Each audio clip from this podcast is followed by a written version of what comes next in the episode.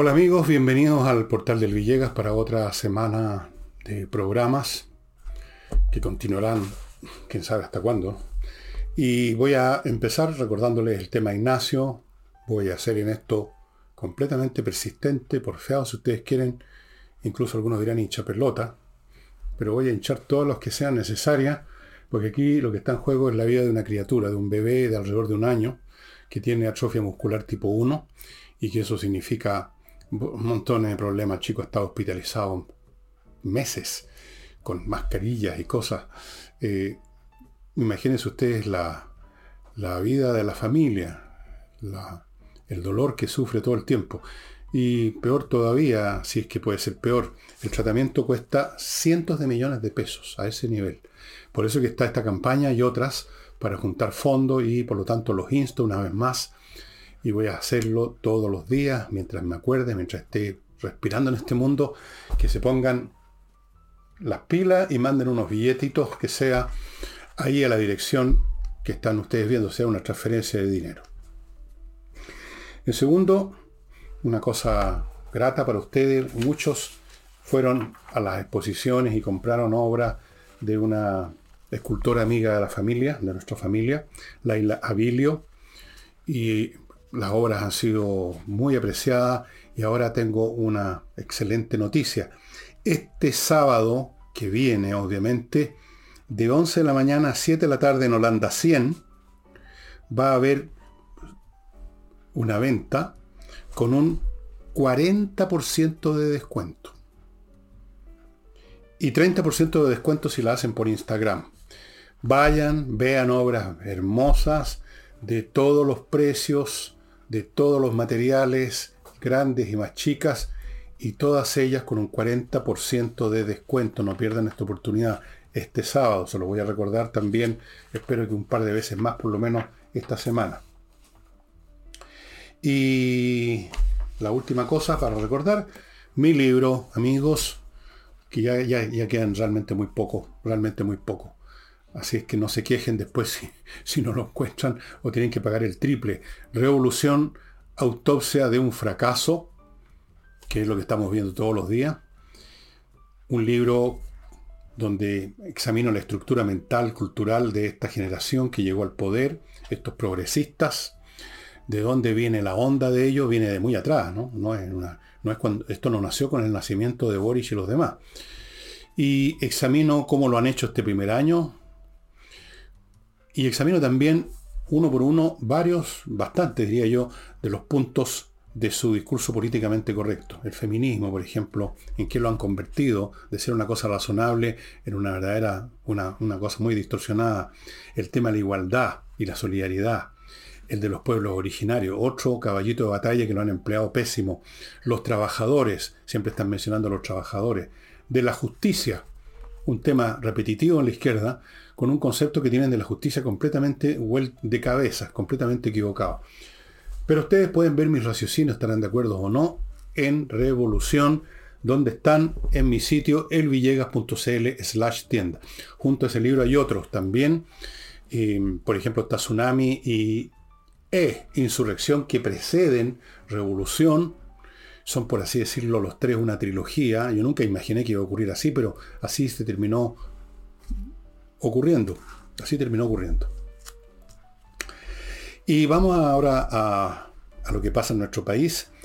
A propósito de los temas de erogaciones de dinero a fundaciones, a corporaciones, a robos de computadores y todas estas situaciones que hemos estado viviendo, porque no hay semanas sin un escándalo, siguen rodando cabezas dada la voluntad del gobierno de deshacerse del lastre. Cuando un barco se está hundiendo se empieza a botar por la borda la carga, incluso llega un momento en que empiezan a votar algunos tripulantes.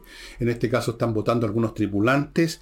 Ahora le tocó a la subsecretaría, a la subsecretaria de Cultura, doña Andrea Gutiérrez, que ya no es más funcionaria de gobierno, y le van a instruir eso que se llama sumario administrativo, que es un cero a la izquierda, la nada misma, termina el sumario administrativo en el puro anuncio que va a haber un sumario administrativo, y si lo llega a ver no llega a ninguna conclusión, se guarda en un cajón y además a nadie le importa a estas alturas lo que le pase a la persona, en este caso de Andrea Gutiérrez. Eh, la razón de, la caída de Andrea Gutiérrez es que habría firmado un convenio eh, con un ex empleador de ella para lo que llaman actividades ligadas a un ente misterioso, para mí por lo menos llamado Corporación de Desarrollo de Santiago. ¿Qué desarrollo? ¿Qué es lo que desarrollan? ¿Qué pretendían desarrollar? Adoctrinamiento, me imagino. Básicamente esa es la razón de ser de las fundaciones que han brotado como callampas después de la lluvia en este gobierno. Habría firmado un contrato con un ex empleador para llevar a cabo esto, y eso les parece, por supuesto, una incorrección, una incorrección administrativa, una cosa que no puede tolerarse. Y bueno, y con ella ya van tres seremis y dos subsecretarias o subsecretarias y a la pasada, mientras caen estas cabezas, que no significan nada en realidad en, relación a lo que es el fondo de esta cuestión, se jactan. Este es un gobierno, ven ustedes que hace las cosas, que reacciona, que no hay defensa corporativa.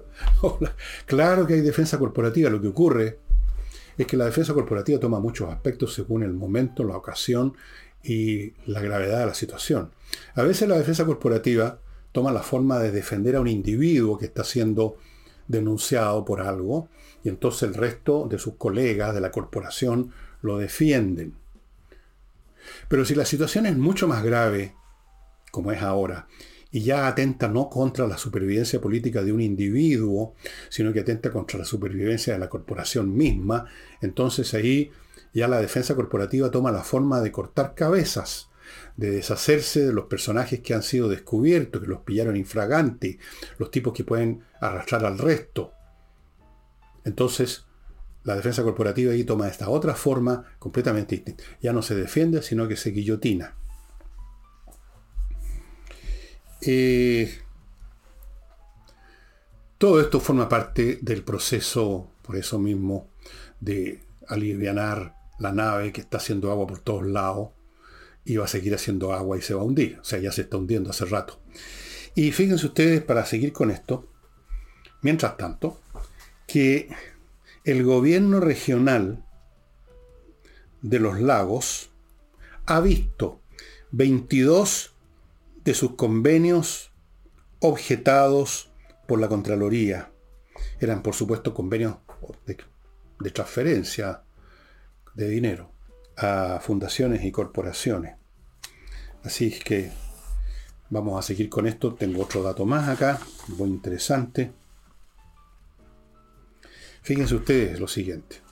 Contraloría ha estado revisando estos convenios, convenios, y de los 34 que ha revisado, están empezando, faltan muchos más por revisar, supongo, que los terminará de revisar, espero.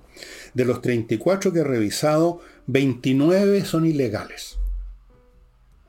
O sea, el 85% de todos los convenios ilegales. Ilegales completamente. Entonces, estimados amigos, perdona la interrupción, pero de repente tengo que salir a salvar gatos de los perros.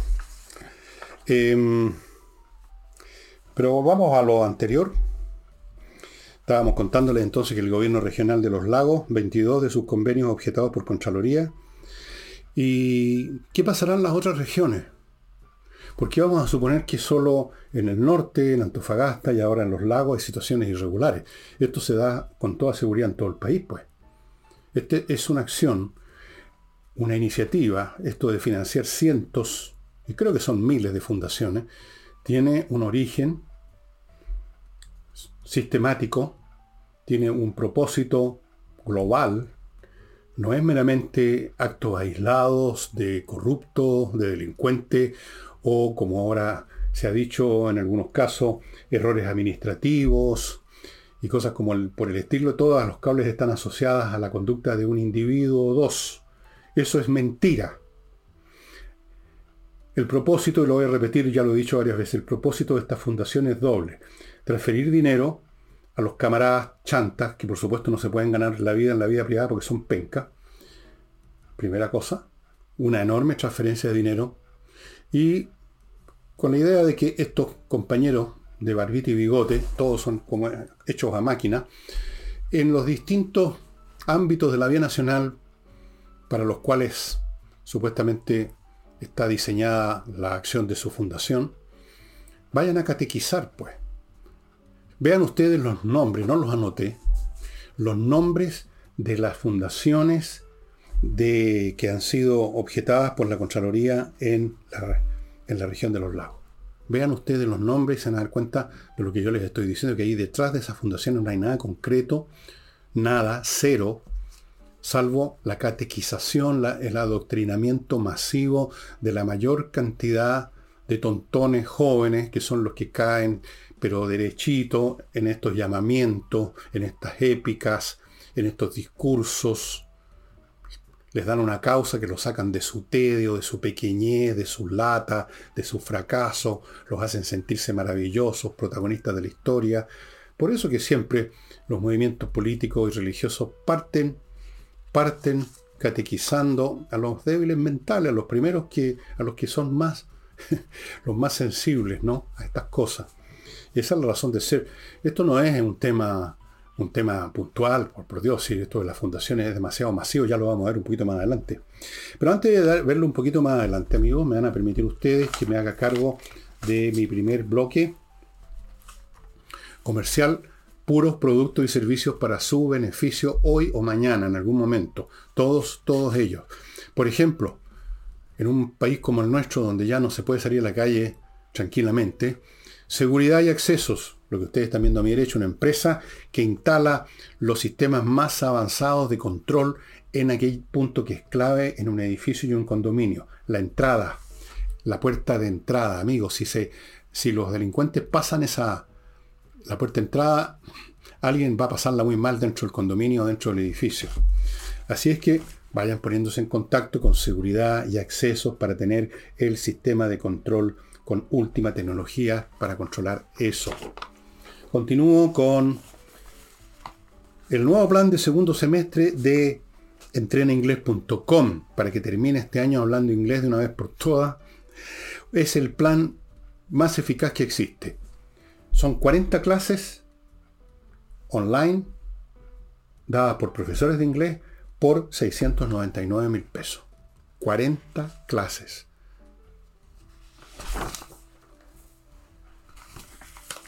Si nos sale hablando inglés después de eso, que usted mudo.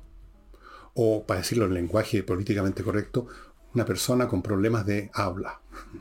Continúo con Fastmark, una empresa chilena que entrega servicios de courier y uno que se llama eh, Freight Forwarder, transporte de carga internacional. Esto es muy importante, transporte de carga internacional que va desde containers repletos de mercancía, insumos, etcétera, para una empresa que llegan en barco al país, o productos que llegan en avión, incluso un objeto pequeño comprado por una persona privada.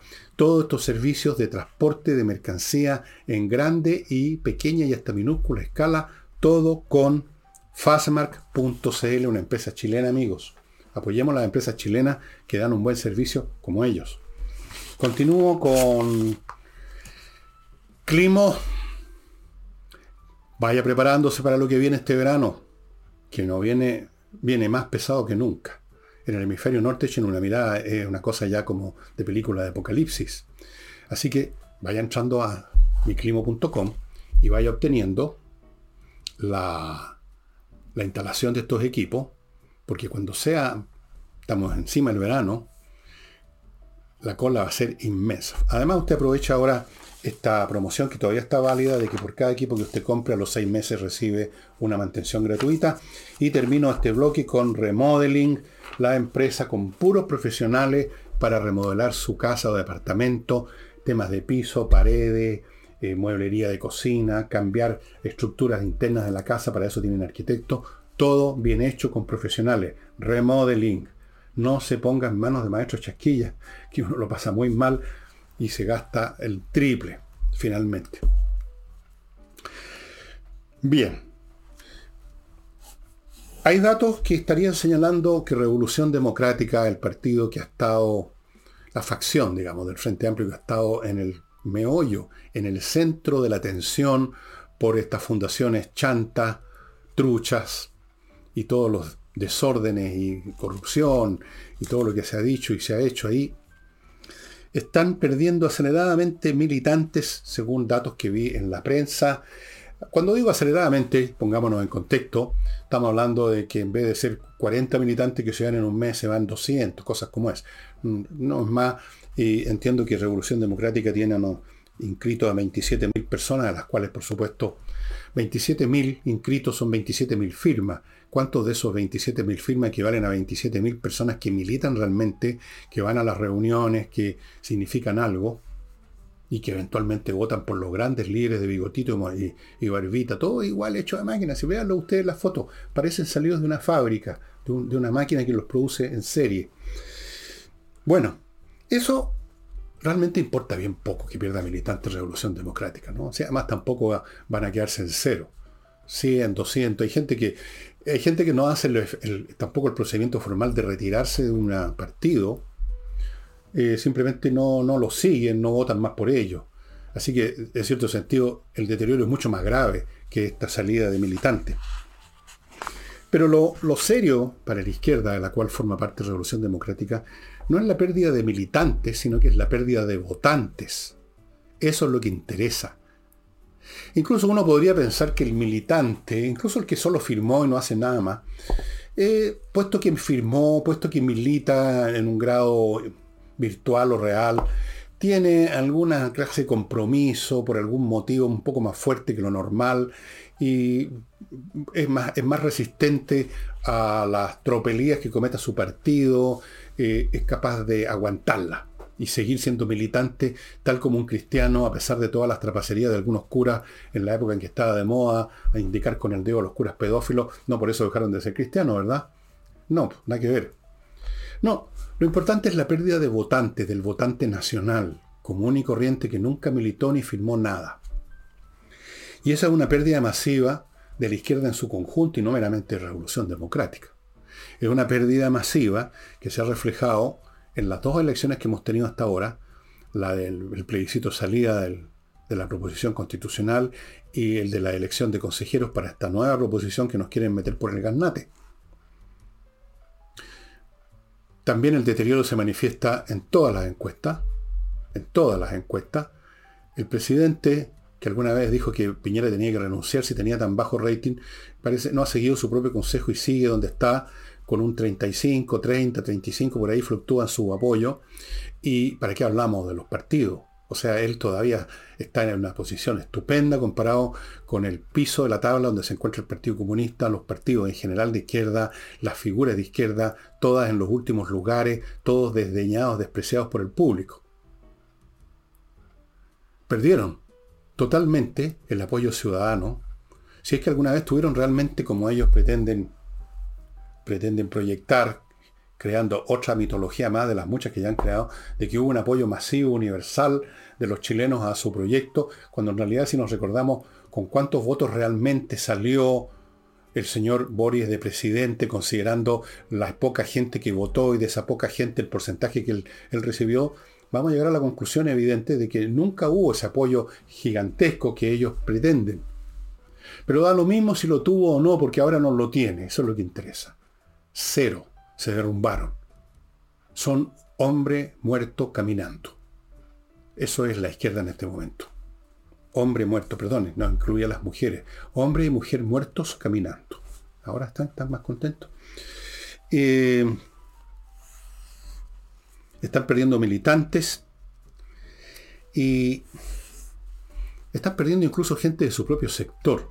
Tenemos el caso Fidel Espinosa, que habló de la banda, liderada por supuestamente por el señor, por San Giorgio. Y tenemos a un congresal socialista de una larga y honrosa trayectoria, el señor Castro, quien dijo una cosa bien brutal, ¿no? Dijo que le costaba mucho, que le daba vergüenza tener que apoyar a este gobierno. Ahora, si le da vergüenza apoyar este gobierno, ¿para qué lo sigue apoyando? Pero es ahí la cuestión, y esto le pasa a muchos, especialmente de lo que llaman el socialismo democrático. Castro no es el único que siente vergüenza de estar apoyando a este gobierno, que lo mira a Boris y todo lo demás, toda esa patota, pero realmente de una, de una manera no, muy positiva. Pero, y no, pero no lo dicen. Sin embargo, como seguramente va a ocurrir con Castro, están apoyando y siguen apoyando en las votaciones al gobierno porque sienten que no tienen alternativa. Porque quemaron las naves. El Partido Socialista específicamente quemó las naves. Como las quemó el PPD, que tuvo un momento dado una pequeña oportunidad de pararse como algo más independiente y finalmente se sumaron y murieron. La democracia cristiana se sumó al gobierno y murió, o sea, un cadáver, un cadáver ya maloliente. Los socialistas todavía no, pero van para allá. Pero sienten que están atrapados. ¿Qué podrían hacer? Dicen ellos. ¿Cuál sería la opción a no apoyar este gobierno? ¿A quién vamos a apoyar? ¿A la derecha? No, ¿no es cierto? Les es imposible. Les es visceralmente imposible. Entonces están... Es como en esas obras, esas tragedias griegas, que, en que no hay manera de evitar el final. Están ahí en un carril. A veces los protagonistas saben y a veces no, pero el hecho es que no se pueden salir del carril y van al desastre. Y es lo que ocurre con el Partido Socialista. ¿Qué podría hacer Castro? ¿Qué podría hacer Espinosa? ¿Qué podría hacer cualquiera de ellos? Seguir ahí nomás, pues. Ahí donde están, todavía hay poder, todavía hay pituto, todavía hay alguna clase de ingresos por un lado o por otro, todavía hay existencia política. Fuera de eso, si se salen de eso, ya no sería simplemente una travesía al desierto.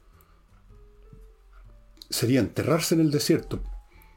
Así que están, y yo creo que se sienten como un personaje de tragedia griega, a sabiendas de que están mal, a sabiendas que el gobierno les da vergüenza, a sabiendas que no respetan en absoluto al señor presidente de la República, a sabiendas de todo eso, pero a sabiendas también que no tienen opción. Y van a seguir adelante, siempre manteniendo, por supuesto, una pequeña esperanza, así como la luz o el fueguito monitor de los Califon que está prendido, una llamita chiquitita, esperando que algún día haya una reconversión espiritual y política de los que gobiernan, o de los que pretenden gobernar más bien. Eso es lo único que les queda esa esperanza diminuta, que en un momento dado van a entregarles a ellos el, poder, que de algún modo van a llegar en masa al gobierno y van a lograr rectificar como los jovencitos en las películas que a última, en el último rollo salvan a la niña, pero no va a suceder. Están condenados como estuvo, como se condenó y murió, yo creo que está muerto, literalmente en todos los sentidos el PPD, y para qué hablamos de la democracia cristiana, ya no existen. Nadie habla de ellos siquiera. Da lo mismo lo que pueda decir algún fantasma que está penando por ahí de esos partidos. Continúo amigos ahora con otro bloque. Antes de continuar con los temas que tengo acá, tengo varios más. Les recuerdo que está empezando ya, empieza en agosto, averigüen la fecha exacta en espacioajedrez.com, una serie de nuevos cursos de ajedrez para toda clase de niveles, para toda clase de personas. Aquí no hay diferencia, niños, viejos, jóvenes, adultos, eh, da lo mismo, todos pueden seguir los cursos que son para distintos niveles. Va a encontrar el curso que le, que le serviría, que le va a gustar. Los costos son súper bajos y además tiene seis cuotas para pagarlo. Y además, además, se van a sortear 10 premios entre quienes digan que llegaron a estos cursos por intermedio de este programa. 10 premios y usted puede elegir 10 premiados y los premiados pueden elegir entre tres premios distintos que son estos. Un reloj digital que va marcando el tiempo que los jugadores se toman eh, para jugar.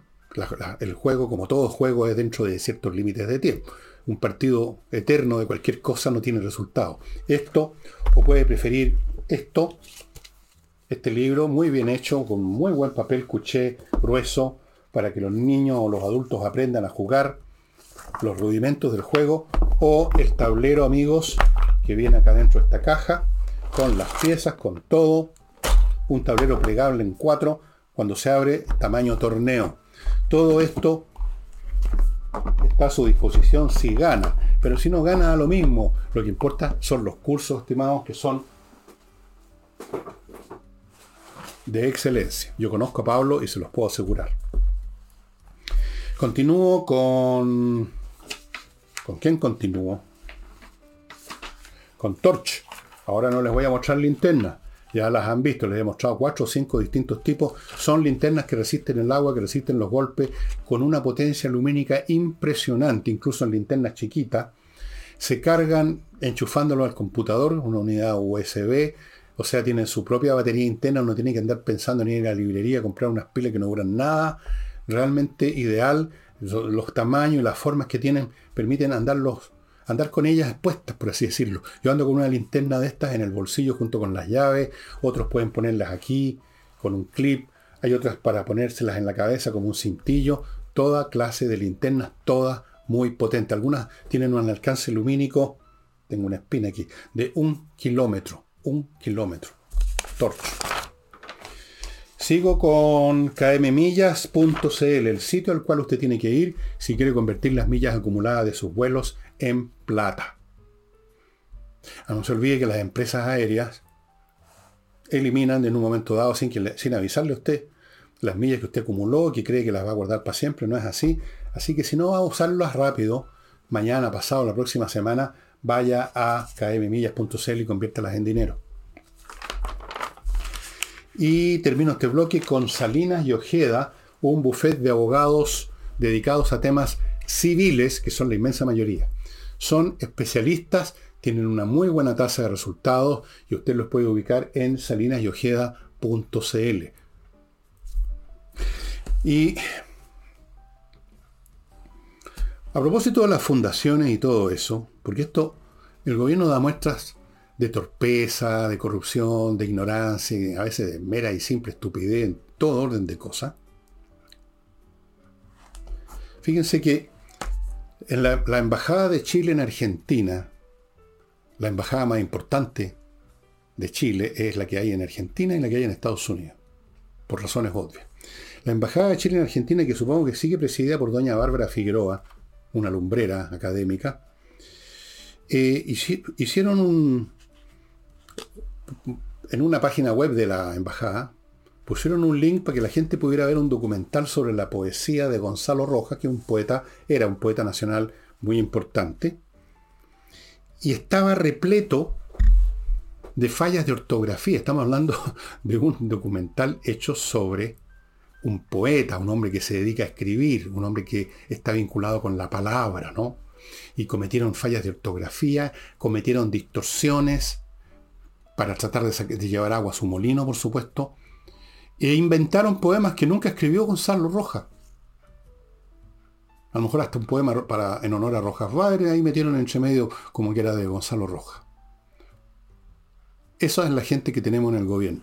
A raíz de esto, la fundación que precisamente promueve la mantener el recuerdo y la, qué sé yo, la presencia de este poeta, no me acuerdo cómo se llama esta fundación, pongamos que se llama Fundación Gonzalo Rojas, hizo una declaración y dijo, lo noté textual, la improvisación, la desprolijidad y la responsabilidad con que se está conduciendo la política cultural. Y podríamos decir lo mismo a cualquier otra actividad, ¿no? Improvisación, desprolijidad e irresponsabilidad, y yo agregaría además, porque eso es uno de los elementos típicos de estos personajes, la arrogancia porque ellos creen que saben más que todos nosotros, que ellos tienen una moral más, alta que todos nosotros, que ellos vienen a salvar al país. Primero venían a salvarlo de la concertación, después han estado, de repente corrigen eso porque se dan cuenta que, hasta ellos se dan cuenta que es una estupidez descomunal, porque ellos son hijos de la concertación, son hijos del modelo neoliberal, de hecho. Bueno, en todo orden de cosas vemos lo mismo, la estupidez, la ignorancia, el tratar de aprovechar las cosas y además lo hacen mal lo hacen mal. O sea, faltas de ortografía. Hablando de un poeta, o sea, de un literato, faltas de ortografía. Bueno, no me extraña nada en una embajada gestionada por doña Bárbara Figueroa, que cuando la nombraron recién embajadora, y fue, creo, a visitar al embajador de Argentina en Chile, yo vi la foto en que llegó con unos blue de esos que están con hoyo en las rodillas, o sea, y, y con unas zapatillas de gimnasia. Esa es la persona que tenemos de embajador. Entiendo que ella es la embajadora todavía. Y si no es ella todavía, no sé, no me interesa. Debe ser alguien parecido, si son los mismos. El mismo pool humano. El mismo pool. Em, voy a hacer ahora un breve interludio internacional para después volver a asuntos chilenos. Voy a volver al spin doctor Cordero que nuevamente y, a la señora Toa, ambos personajes nos, eh, nos suministraron otros momentos de buen humor. Digamos que en la guerra rusa-ucraniana, de acuerdo a los hechos que yo les he contado, a las situaciones que he examinado acá, los ucranianos siguen avanzando en puntos determinados del enorme frente, que son como mil kilómetros o más, lenta, gradual y seguramente. En, lugares, en los lugares donde trataron de hacerlo lo que los occidentales esperaban, lo que la prensa esperaba, por mal criterio de los comandantes locales, es decir, mandar columnas blindadas avanzando así por una penetración rápida y, dramática, melodramática, sufrieron baja, hubo vehículos destruidos, porque los rusos minaron todo. No hay, en este momento Ucrania es el territorio del planeta más repleto de minas del mundo, me refiero a minas explosivas. Entonces no es llegar y avanzar porque empiezan las bombas, las minas a estallar, mueren soldados, los tanques quedan o parcialmente dañados o totalmente destruidos. Entonces han tenido que ir avanzando despacio, primero mandando zapadores y especialistas a desarmar las minas, las más que pueden, después o simultáneamente pequeños grupos de infantes tratando de infiltrarse en las trincheras. Después de eso, y con los bombardeos de los drones y de la artillería, después de eso llegan vehículos de transporte blindados, los Bradley, que envió Norteamérica, que han resultado muy eficaces, están artillados también, tienen un cañón eh, no muy pesado, creo que de 30 milímetros, pero de tiro rápido, que puede ser muy efectivo, y son rápidos, son muy resistentes al daño, han sido muy eficaces. Pero no se ha visto ni se puede ver todavía una irrupción masiva, como en las películas de cientos de tanques avanzando en columna o en formación B de flecha. No, porque eso sería regalarle, regalarle una victoria a los rusos. Pero están avanzando y estos avances que al principio eran unos pocos metros, ahora se están acelerando, se está avanzando más y eh, la ruina moral y material del ejército ruso se ha acentuado. El, eh, el conflicto político, el resquebrajamiento de la solidez política del régimen de Putin ha aumentado y todo indica que el objetivo de Ucrania no es ni puede ser el simplemente conquistar espacios. Los espacios se van a recuperar una vez que se gane la guerra. Y para ganar la guerra no hay que conquistar espacios ahora porque es darle oportunidad a los rusos. Lo que hay que hacer ahora es una campaña de atricción, de destrucción del ejército ruso, ya sea avanzando o incluso retrocediendo. Los rusos intentaron un contraataque más o menos importante en una zona norte del dispositivo de la frontera, y avanzaron por un momento un par de kilómetros o algo así, o tres, incluso se apoderaron de un par de villas, pero luego le sacaron la cresta. Les, pegaron por todos lados y tuvieron que retroceder, dejando un tendal de cadáveres y de vehículos destruidos. La cuestión es destruir la moral y la capacidad material del ejército ruso, y una vez que eso se logre y se derrumbe eso, ahí se va a recuperar sin problema todos los territorios que se quieran. Esa es la estrategia de Rusia, de Ucrania. Naturalmente, en algunos momentos, para lograr esa destrucción del ejército ruso, hay que capturar ciertos puntos que dan ventajas tácticas. Por ejemplo, una altura. La altura, tener una posición alta, y a veces puede ser una altura muy pequeña, 30 metros, 40 metros, permite enormemente aumentar el campo de visión del territorio, facilita enormemente el uso de la artillería, se ve los movimientos del adversario, es una gran ventaja operacional. Y por lo tanto, en algunos casos, ciertos espacios sí hay que conquistarlos. Pero es como un medio y no como un fin. El fin es destruir la capacidad militar y política de los rusos y después se van a recuperar todos los espacios que se quieran. Esa es la estrategia ucraniana. En cuanto a la estrategia rusa, bueno, están bastante desesperados, creo que se está anunciando una nueva movilización, están eh, de frentón, ya entraron en me parece a mí, en alianza ya que no se pueden disfrazar con, con, con los chinos, que han tenido la tupé en un momento dado de ir a hacer, de mostrar una propuesta de paz en el mismo momento que le están entregando armas a los rusos, es la duplicidad de los chinos. Y con Irán, que les está suministrando estos drones que han sido bastante efectivos lamentablemente contra Ucrania. Así es que en este momento se está produciendo un deterioro cada vez más rápido de la capacidad militar rusa y de la estabilidad política de ese país, con el procedimiento de ir machucándolos, masacrándolos, destruyéndolos poco a poco, porque si acaso los rusos, como ocurre en toda sociedad despótica, puede usar a los autómatas que tiene de ciudadanos para enviarlos en cualquier cantidad que los acribillen a balazo. Los ucranianos no, es otra cultura, es un país con menos población y lo primero que tienen que hacer es cuidar a su gente, disminuir el número de bajas. Y a propósito, los chinos siguen aumentando sus provocaciones a Taiwán. Cada vez es más grande el número de aviones que usan para hostigar a Taiwán. Cada vez se acercan más, ya cruzaron ciertos límites tácitos que existían, entraron a lo que se llama zona de seguridad aérea de Taiwán, lo mismo con los barcos, están permanentemente rodeando la isla con sus barcos y sus aviones, y eso va a terminar mal porque no puede continuar indefinidamente. No puede continuar indefinidamente, tiene que haber un tope.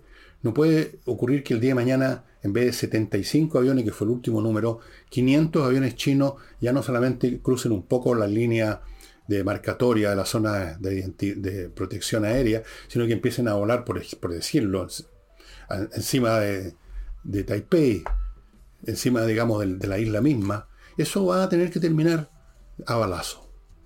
Porque los chinos además no pueden retroceder, no pueden, digamos, hacerse un lado. Esto va a terminar mal. Y va a terminar mal este año o el próximo a más tardar. No veo por qué lado hay una salida pacífica a esta situación, así que podemos prepararnos los chilenos a una situación, otra situación de guerra, para no hablar del tema Irán-Israel, no hablar del tema, otros temas que están muy calientes. Veo venir un periodo de guerra y de, y pelotes más o menos como eh, supongo que algunos vieron venir en los años 30 del siglo pasado, cuando llegó al poder Hitler, cuando estaba Mussolini en Italia, cuando, en fin, y las cosas que fueron ocurriendo, eh, eso tenía que terminar mal y terminó mal, y esto que está ocurriendo ahora va a tener que terminar mal. Va a tener que terminar muy mal. Son los hechos. Volvamos ahora a Chile y veamos qué dijo el spin doctor Conodero. Echado para atrás de piernas cruzadas, su escritorio con una gran bandera chilena reaccionario, de haber puesto una bandera de estas de los LGTB o de, o de, la, de la. Dijo que el caso democracia viva es corrupción. Efectivamente, mira, finalmente, es corrupción, fíjense, qué triste, ¿no?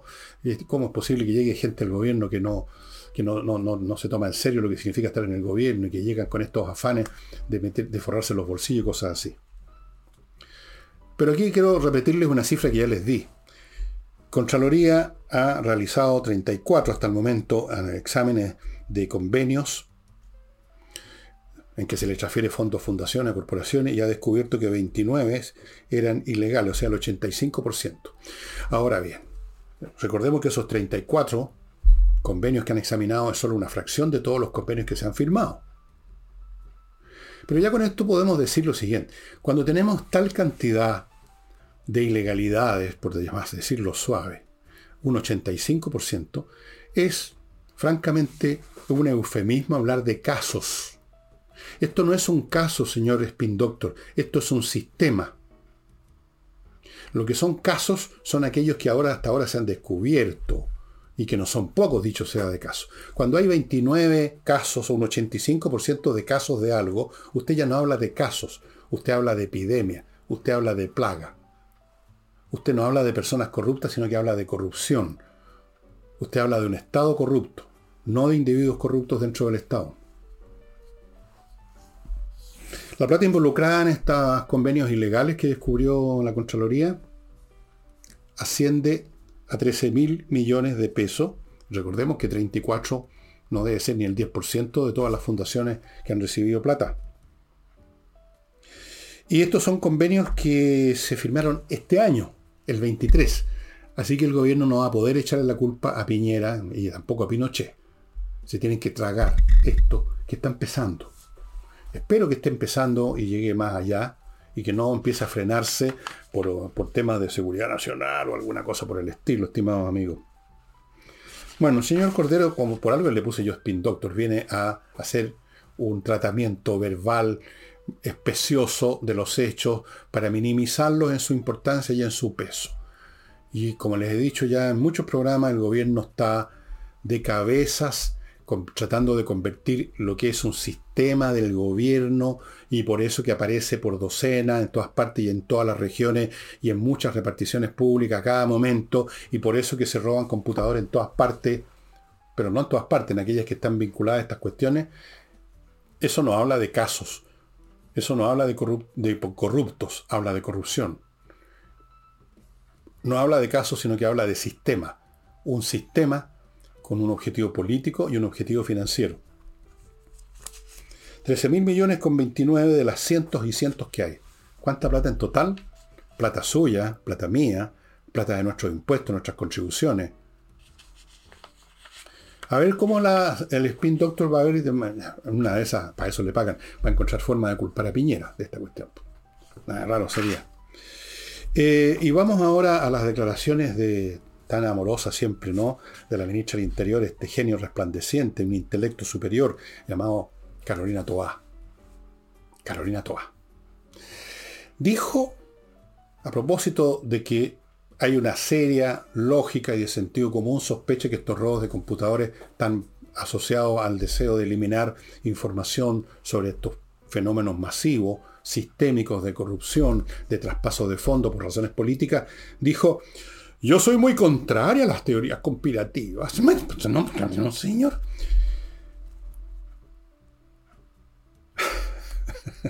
Teoría conspirativa. O sea, esto se convirtió en una teoría conspirativa, o sea, en algo falso. Porque hoy en día la frase teoría conspirativa siempre va asociado a una fantasía ridícula y falsa de alguien que culpa una, una situación a la autoría secreta, clandestina y oscura de un grupo de personas. Entonces, esa es la teoría conspirativa porque se supone que esas personas están conspirando. Antes de entrar a examinar estas brillantes afirmaciones de la ministra del Interior, que a propósito de teorías conspirativas todavía no nos explica cómo, cuál fue la conspiración que, eh, de la cual ella formó parte y que defondó financieramente la Municipalidad de Santiago cuando fue alcaldesa. Pero eso no importa, ya, eso ya ha pasado, cosa de hace 10 años. Déjenme ir, por favor, a otro bloque Compreoro.com, amigos, compren oro, compren plata en lingotes. El lingote de oro, el lingote de plata es el mineral, el metal precioso propiamente tal y por lo tanto no pierde valor, no depende de las fluctuaciones de la bolsa al punto que una acción que valía 100 desde el día de mañana no vale nada. El oro y la plata siempre valen, ganan valor, en todas partes son apreciados, todo el mundo las compra. Si necesita o quiere comprar, no tienen problemas con el oro y la plata, así que es una excelente póliza de seguro compreoro.com y además le compran oro a usted si quiere vendérselos. Continúo con Lomas de Millaray, un proyecto inmobiliario en la región de los lagos, cerca de la comuna de Los Muermos, donde se está instalando una ciudad fintech, una especie de, ya saben, el Silicon Valley de Estados Unidos, una ciudad especial donde va a juntarse una serie de actividades financieras, tecnológicas, etc. ¿Y eso qué significa? estando cerca de este proyecto inmobiliario significa que usted, además de estar en un paisaje maravilloso, en una de esas van a tener probabilidades de desarrollo profesional a todo pasto. Así es que vale la pena. Si usted quiere saber de lo lindo que son los terrenos en lomasdemilleray.cl va a encontrar un video que se lo va a mostrar. Se entregan el próximo año, todas con agua, caminos, electricidad soterrada, fibra óptica, etcétera. Precios desde 900 UF, precio contado. Continúo con patriciastocker.com. En ese sitio ustedes van a encontrar un grupo de profesionales que se dedican a inscribir, registrar, defender, conservar las marcas comerciales en Chile y en el extranjero. Cosa muy importante que a mucha gente se le olvida.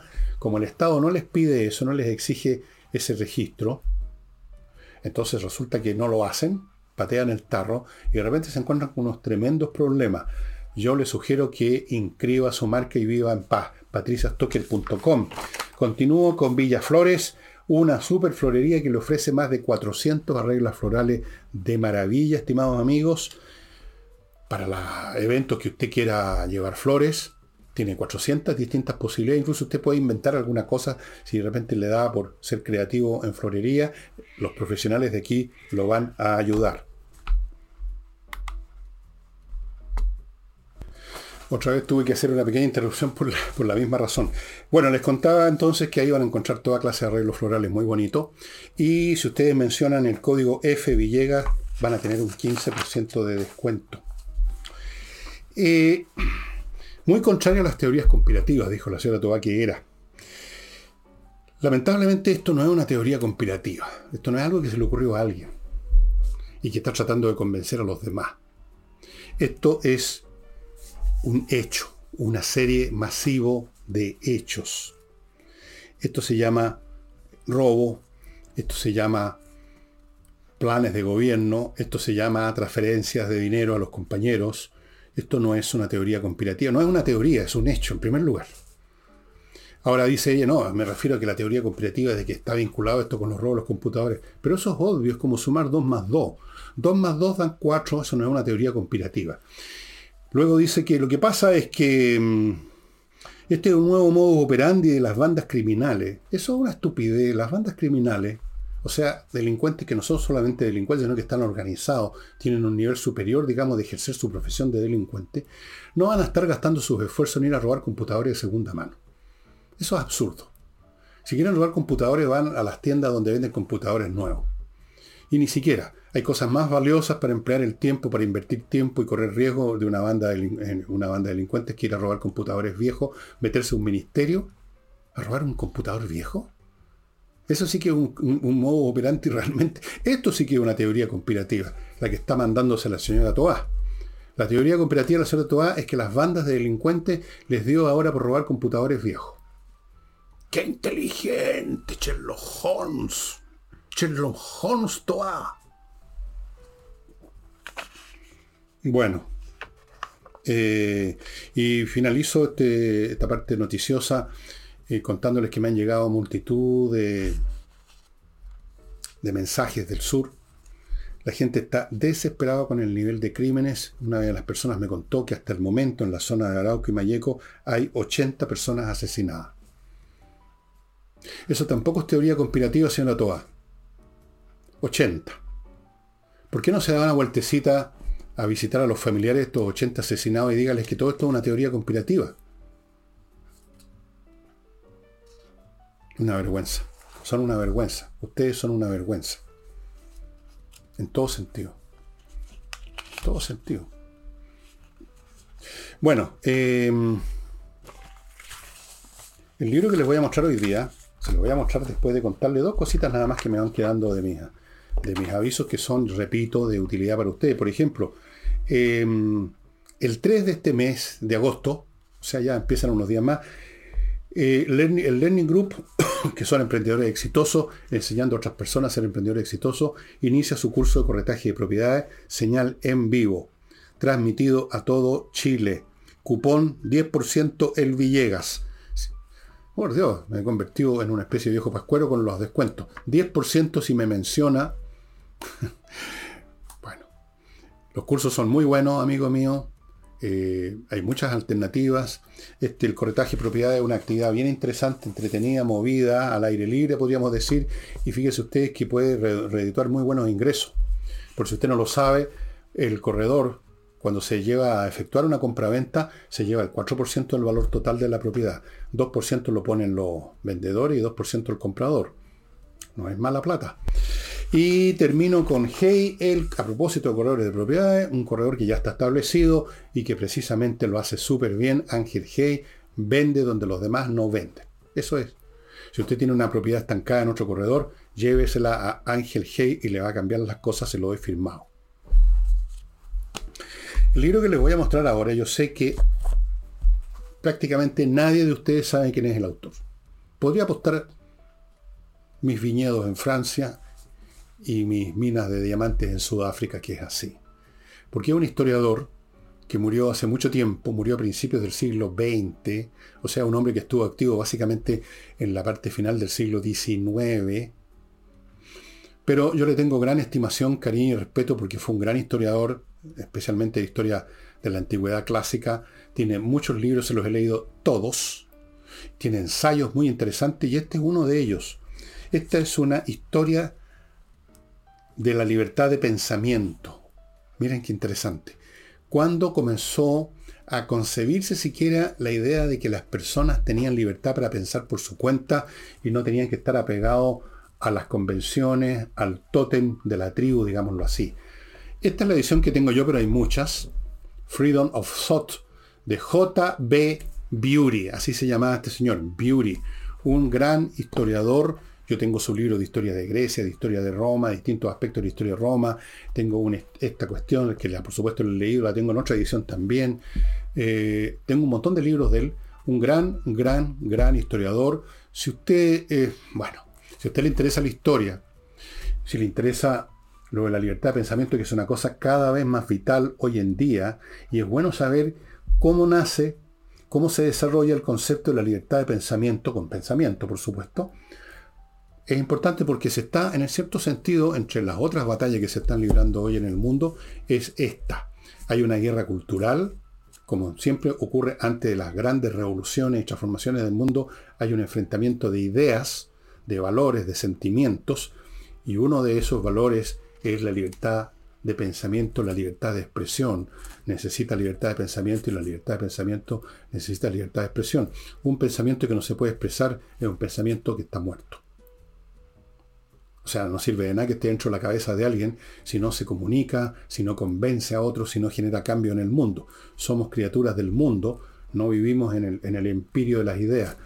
Así que este libro, amigos, muy interesante y les cuento que está disponible en Kindle por menos de un dólar. Porque ya, digamos, venció hace tiempo el, derecho de autor y esas cosas, así que lo van a encontrar por menos de un dólar en cinco minutos más. Si lo bajan ahora, ustedes pueden tener y empezar a leer este libro de la historia. Y aquí parte diciendo, la primera línea dice, es un dicho muy corriente decir que el pensamiento es libre. Un hombre nunca puede ser impedido de pensar en tanto oculte lo que está pensando. Ahí, ahí empieza el problema. Así es que amigos, Freedom of Thought de J.B. Beauty, que entiendo que está sepultado en, en Italia, en Roma, me parece en un cementerio de los protestantes, un tremendo historiador, uno de los grandes historiadores del siglo XIX, y este libro vale la pena, realmente vale la pena. Y eso sería todo por hoy, estimados amigos. Nos estamos viendo mañana martes con Nicole Rodríguez. Chao.